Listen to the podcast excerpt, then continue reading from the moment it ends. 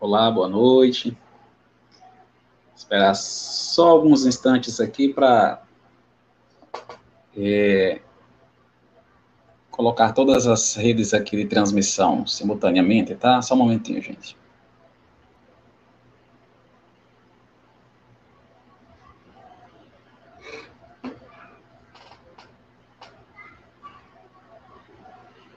Não, agora deu certo. Boa noite a todos.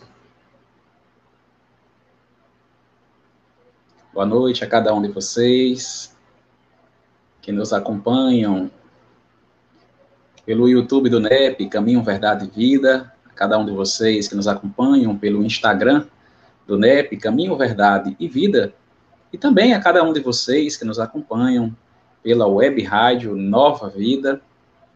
Desde já agradeço a cada um de vocês que estão conosco, rogando e pedindo ao nosso Pai Celestial que esteja conosco hoje, nesse exato momento, através dos benfeitores espirituais de cada um de nós, para que juntos possamos aprender, que possamos exercitar o Santo Evangelho do Cristo, colocarmos em prática os seus ensinamentos. Que o nosso Pai amado esteja conosco, nos abençoando, nos iluminando, para que cada vez mais consigamos aprender e trilhar os caminhos que o nosso Mestre Jesus nos ensinou. Então, dando continuidade à nossa série de estudo no Sermão do Monte, as Bem-aventuranças, é, eu sempre faço questão de nós iniciarmos fazendo a leitura completa da perícope, dessa parte do Sermão do Monte, para que a gente se, se para que a gente situe-se né, para melhor compreendermos os ensinamentos e as palavras do Mestre. Quando temos é, as bem-aventuranças do Sermão do Monte, eu estou utilizando a tradução do Novo Testamento de Haroldo Dutra Dias, do Evangelho de Mateus, capítulo 5, versículo de 1 a 12. Vendo as turbas, as turbas, subiu ao monte. Após assentar-se, Aproximaram-se dele os discípulos, e abrindo a sua boca, os ensinava, dizendo: Bem-aventurados os pobres sem espírito, porque deles é o reino dos céus. Bem-aventurados os aflitos, porque eles serão consolados. Bem-aventurados os mansos, porque eles herdarão a terra. Bem-aventurados os que têm fome e sede de justiça, porque eles serão saciados. Bem-aventurados os misericordiosos, porque eles receberão misericórdia. Bem-aventurados os limpos de coração, porque eles verão a Deus. Bem-aventurados os pacificadores, porque eles serão chamados filhos de Deus. Bem-aventurados os perseguidos por causa da justiça, porque deles é o reino dos céus. Bem-aventurados sois vós, quando vos injuriarem e perseguirem e mentindo disserem todo mal contra vós, por causa de mim. Alegrai-vos e regozijai-vos, porque é grande a vossa recompensa nos céus, pois assim perseguiram os profetas anteriores a vós.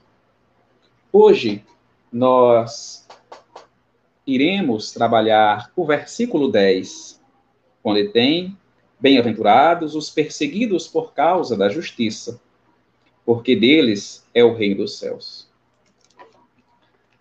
Vamos refletir um pouco sobre essa passagem, sobre esse versículo das bem-aventuranças e olharmos, tentarmos compreender cada vez melhor os ensinamentos do nosso Divino Mestre, do nosso irmão de todas as horas. Quando nós nos referimos a bem-aventurados, é, os perseguidos por causa da justiça, vamos nos lembrar que existem duas justiças. Existe a justiça dos homens e existe a justiça de Deus, a justiça da espiritualidade. Ela que a gente costuma dizer no popular, né? de, a justiça de Deus tarda, mas não falha. A gente costuma dizer isso.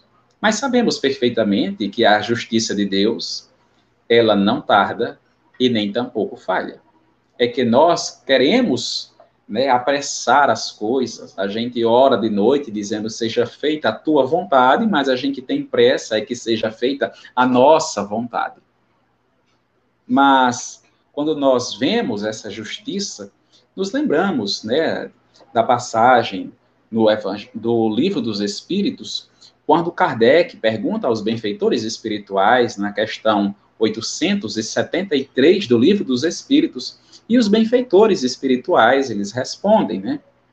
O, o sentimento de justiça é natural ou resulta de ideias adquiridas? E os benfeitores espirituais, eles nos respondem: é de tal modo natural que vos revoltais ao pensamento de injustiça. O progresso moral desenvolve, sem dúvidas, esse sentimento, mas não dá. Deus pôs no coração do homem, eis porque encontrares, frequentemente entre os homens simples e primitivos, noções mais exatas da justiça do que entre pessoas de muito saber. Como assim que os benfeitores nos falam, né? Quando falamos justiça, não precisa que nós estejamos na fase adulta ou na fase da madureza, na adolescência, já mais maduros, na juventude. Mas quando nós somos crianças, nós já nos referimos a isso. Uma criança já consegue distinguir de si o que é justo e o que não é justo. Ela já sabe medir as coisas, né? Ela já sabe pesar. E ela diz: Ó, oh, não é justo, não, isso aí não é justo. Quando o menino apronta dentro de casa, né? É, é, é tira uma nota baixa e o pai diz assim: Você vai passar um mês sem jogar videogame. O menino diz: Vixe, um mês? Não, não é justo, não. Eu só fiz isso. Então ele começa a ter uma noção. A gente traz consigo esse entendimento de justiça e de injustiça. Agora nós nos confundimos um pouco nesse exatamente do que é justiça e do que é injustiça, quando nós deixamos os nossos sentimentos falarem por nós. Quando nossos sentimentos falam, aí é como se a injustiça fosse muito mais pesada, ou que para um é justiça, para outro é injustiça. A gente utiliza definitivamente dois pesos, duas medidas. Mas quando nós estamos nos referindo a colocar os nossos sentimentos, a agirem, a falarem por nós, então nesse caso nós estamos agindo, né, com dois pesos e com um peso e duas medidas, o que não pode.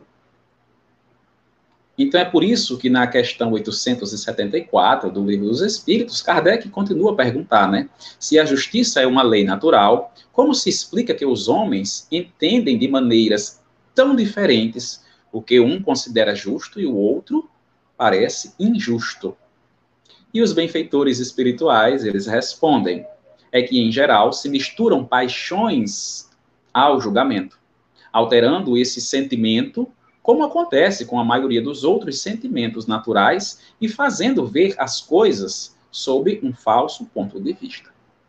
E na questão seguinte, na 875, Kardec indaga aos benfeitores como se pode definir a justiça.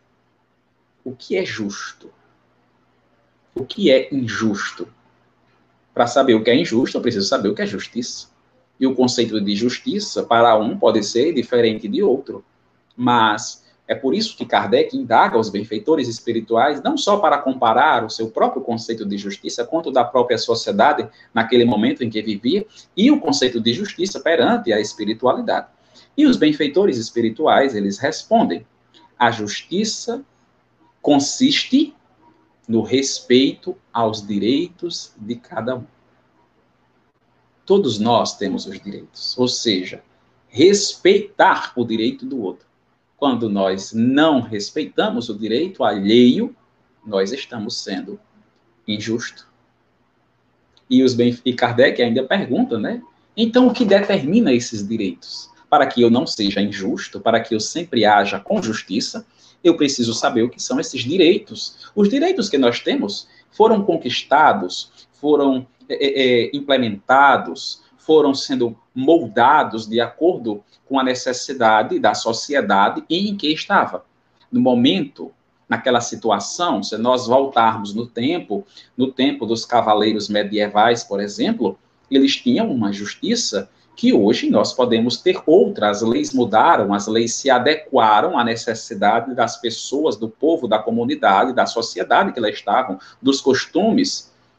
E eles foram moldando, foram se adequando e, logicamente, foram vivendo cada vez mais de uma forma justa, ou seja, respeitando o direito de cada uma das pessoas, respeitando o direito do livre-arbítrio, é, é, da vida, né?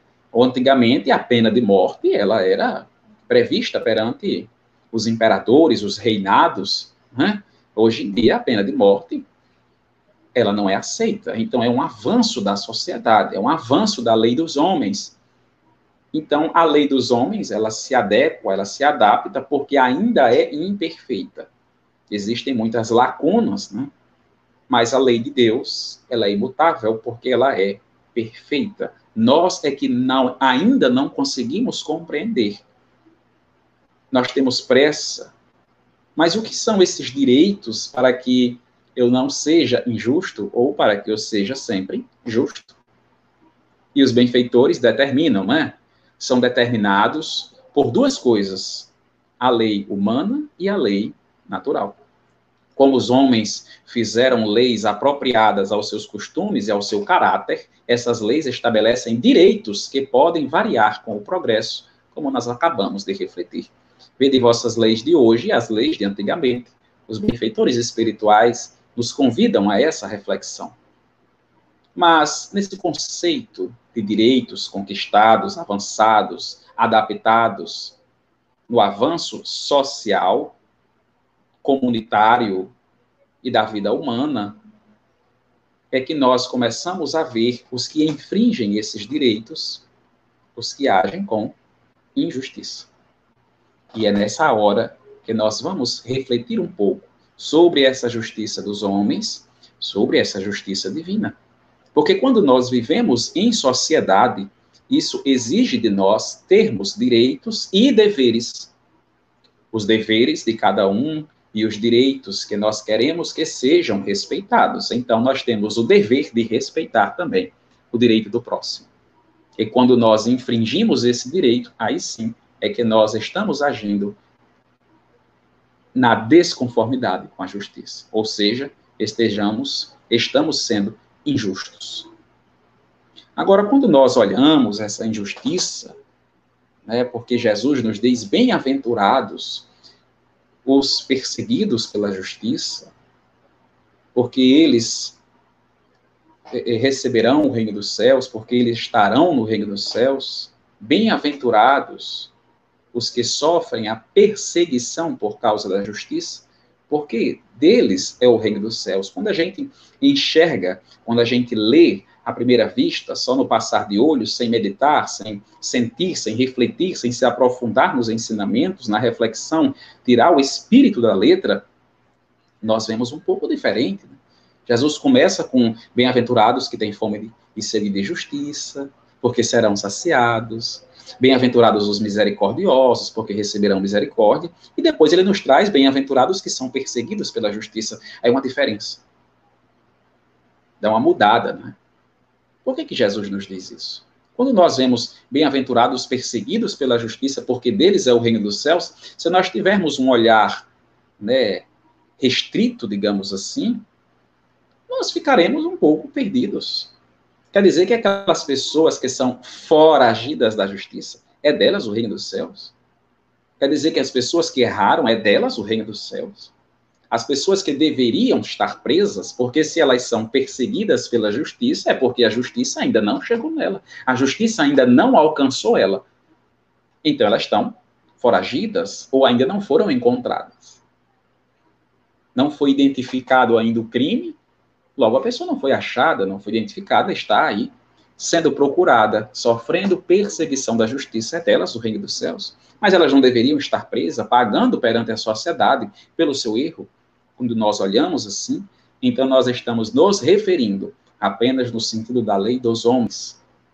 Quando nós cometemos erros, quando nós cometemos falhas, levando em consideração o nome erro e o nome falha como sinônimo de pecado antigamente, né? Então, quando nós pecamos, usando as linguagens de antigamente, quando o nome pecado não tinha essa força tão grande que tem hoje em dia, nessa magnitude que foi criada, né, que foi colocada eh, a respeito do nome pecado. Então, quando as pessoas erravam, quando as pessoas feriam direitos alheios, aí a gente diz, deve pagar. Se nós erramos perante a lei dos homens, exemplo, fez um roubo, tirou a vida de um de nossos irmãos, é uma afronta perante tanto a lei dos homens quanto a lei divina. E perante as duas leis, a pessoa deve pagar pelo seu erro, deve reparar o seu erro na medida do possível que ela conseguir fazer, que ela conseguir restaurar o mal feito.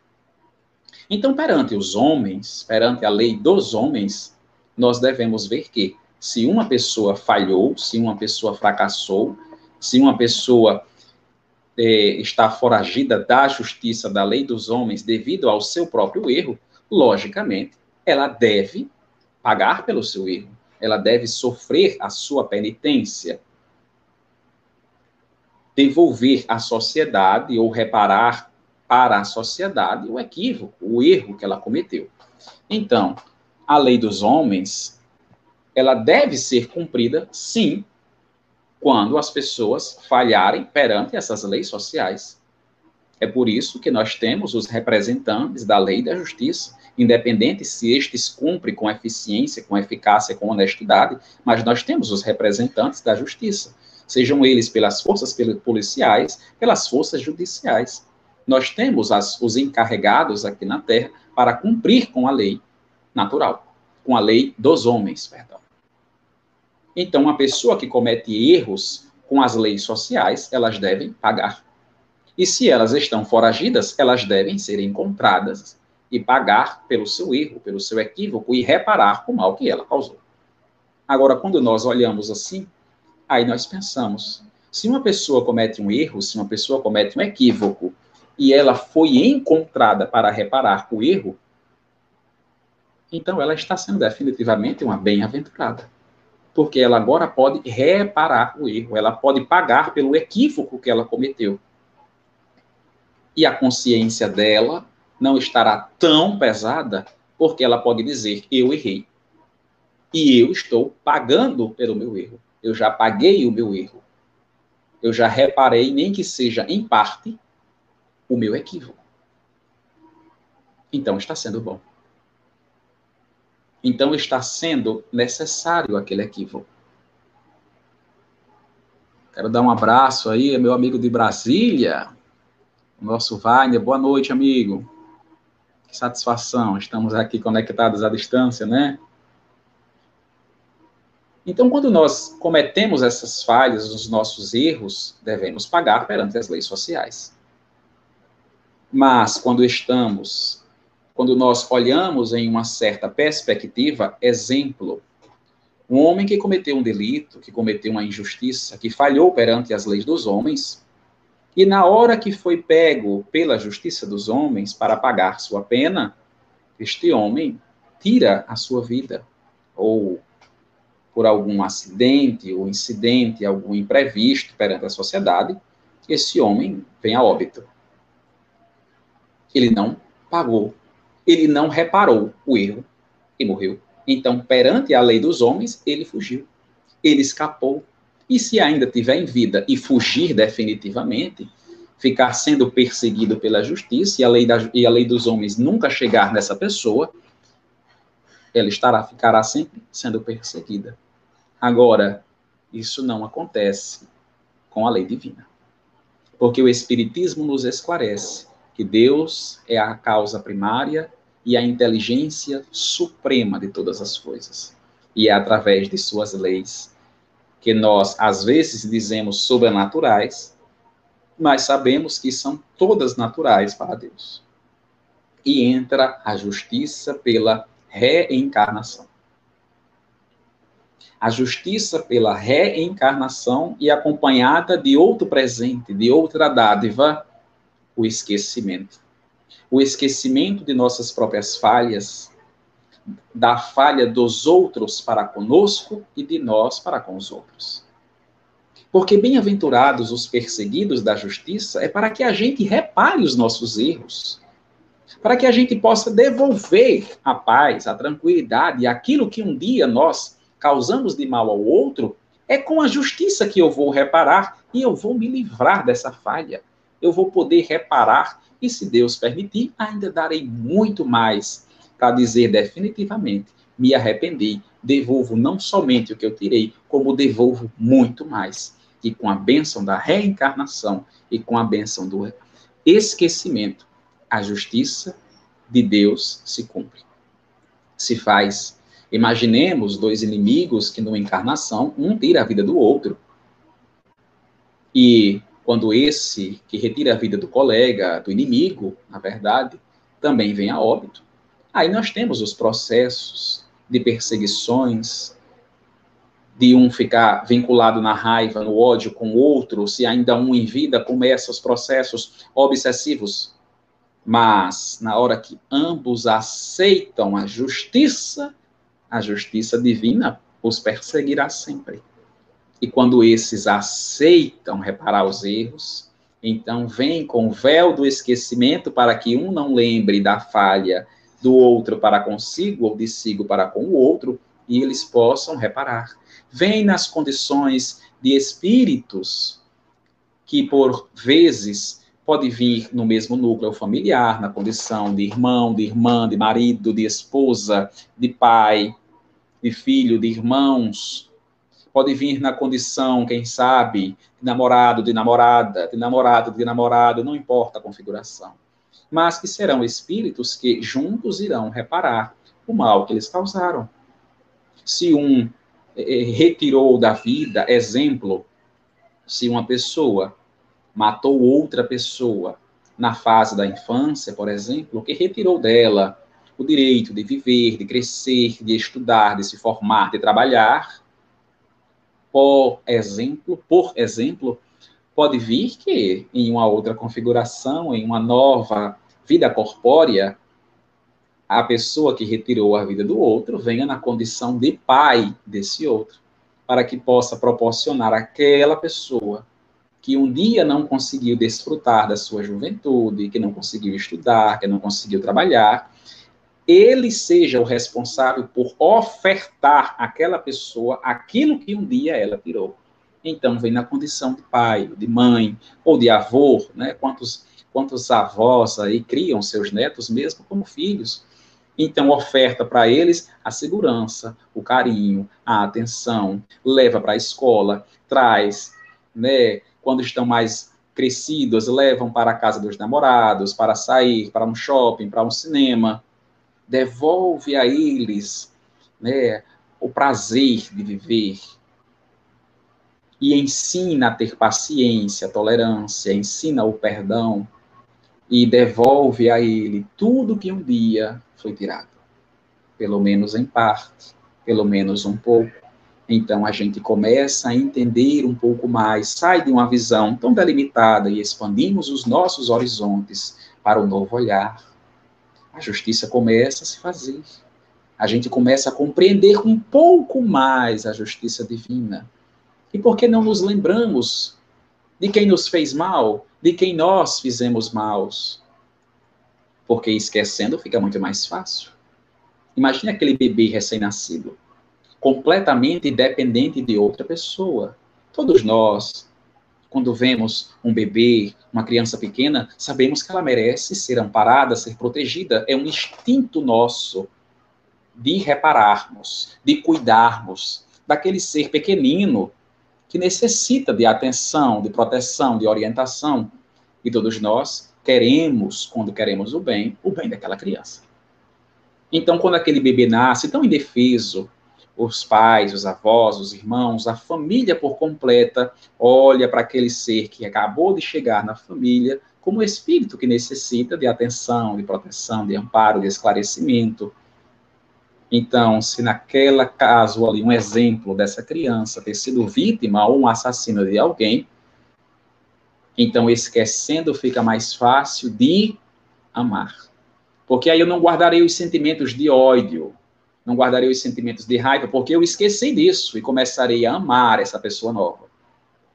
E quando nós retornarmos à pátria espiritual, nós vamos nos lembrar que um dia aquele que nos fez raiva, que nós guardamos ódio é o mesmo que nós aprendemos a amar.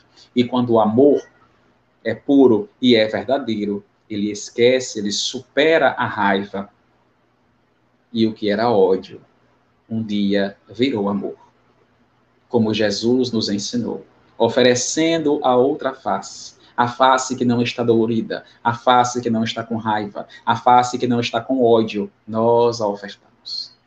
Então, quando nos veio o ódio, nós aprendemos a amar pelo esquecimento, para quando nós lembrarmos, nós dizer, mas eu amei tanto. Então agora eu perdoo, porque eu te amo. E percebemos, começamos a compreender um pouco melhor essa justiça. Então, bem-aventurados são os perseguidos por causa da justiça, porque deles é o reino dos céus, porque quando a justiça chega, nós não temos mais débitos, nós não temos mais do que sofrer, do que se arrepender, porque nós pagamos as nossas dívidas, estamos mais limpos, mais depurados. E assim nós conseguimos subir mais um degrau nessa estada, nesse caminho, nessa escada evolutiva que nos leva a Deus. Então, bem-aventurados os perseguidos por causa da justiça. Se pela dos homens, para que não tenha-se mais débitos perante a sociedade, e pagar já nessa existência, nessa vida corpórea, os erros, e se fugir da justiça dos homens, não fugirá jamais da justiça divina. As pessoas, às vezes, os espíritos, às vezes negam-se a oportunidade de reencarnar, a oportunidade de voltar mas um dia tomarão conhecimento que elas só estão atrasando o seu próprio estado evolutivo. E quando eles né, percebem que estão atrasando-os porque estão fugindo dessa justiça, pedem para voltar, pedem para reparar. E os espíritos vêm para cumprirem provas e para cumprirem expiações. Lógico que o Espiritismo nos esclarece que também existem aqueles espíritos que não vêm por provas e nem por expiações, mas sim como missão, ou por pedirem a missão para poderem orientar esses espíritos que estão nas provas mais difíceis, nas expiações mais difíceis, para que eles consigam superar essas etapas com melhor êxito, com melhor aprendizagem, com uma melhor orientação. Olhemos a figura do Divino Mestre Jesus. Jesus foi perseguido pela justiça. E quem mais bem-aventurado do que o próprio Mestre? Em união perfeita com Deus Criador. Jesus não cometera nenhum erro. Sabemos perfeitamente disso, mas foi perseguido. Perseguido pelos próprios doutores da lei, perseguido pelos sacerdotes daquela época, porque para eles estavam infringindo suas próprias leis. É proibido curar ao sábado, e Jesus diz: o filho do homem cura ao sábado. Porque é o certo a ser feito. É a hora de trabalhar. Que hora é a de trabalhar? Todos os dias, todas as horas. Respeitamos a lei do descanso, mas sabemos que estamos em um planeta que devemos trabalhar em conformidade com os ensinos de Deus para o bem de todos e o nosso mesmo.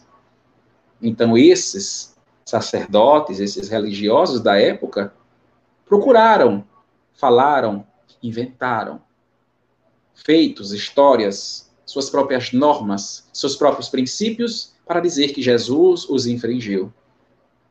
E foi condenado por algo que não fez definitivamente injustiçado e sofreu porque nós sabemos que o mestre sofreu no corpo físico. E quem mais bem-aventurado do que o nosso próprio mestre? porque já vive em perfeita união, que tem o reino de Deus dentro de si, que já vive nesse verdadeiro reino e por isso nos diz que nós somos bem-aventurados. Olhemos essa figura do Mestre, que suportou todas as provas e até no momento mais difícil diz: Pai, perdoa-os, porque não sabem o que fazem, porque não sabem o que dizem.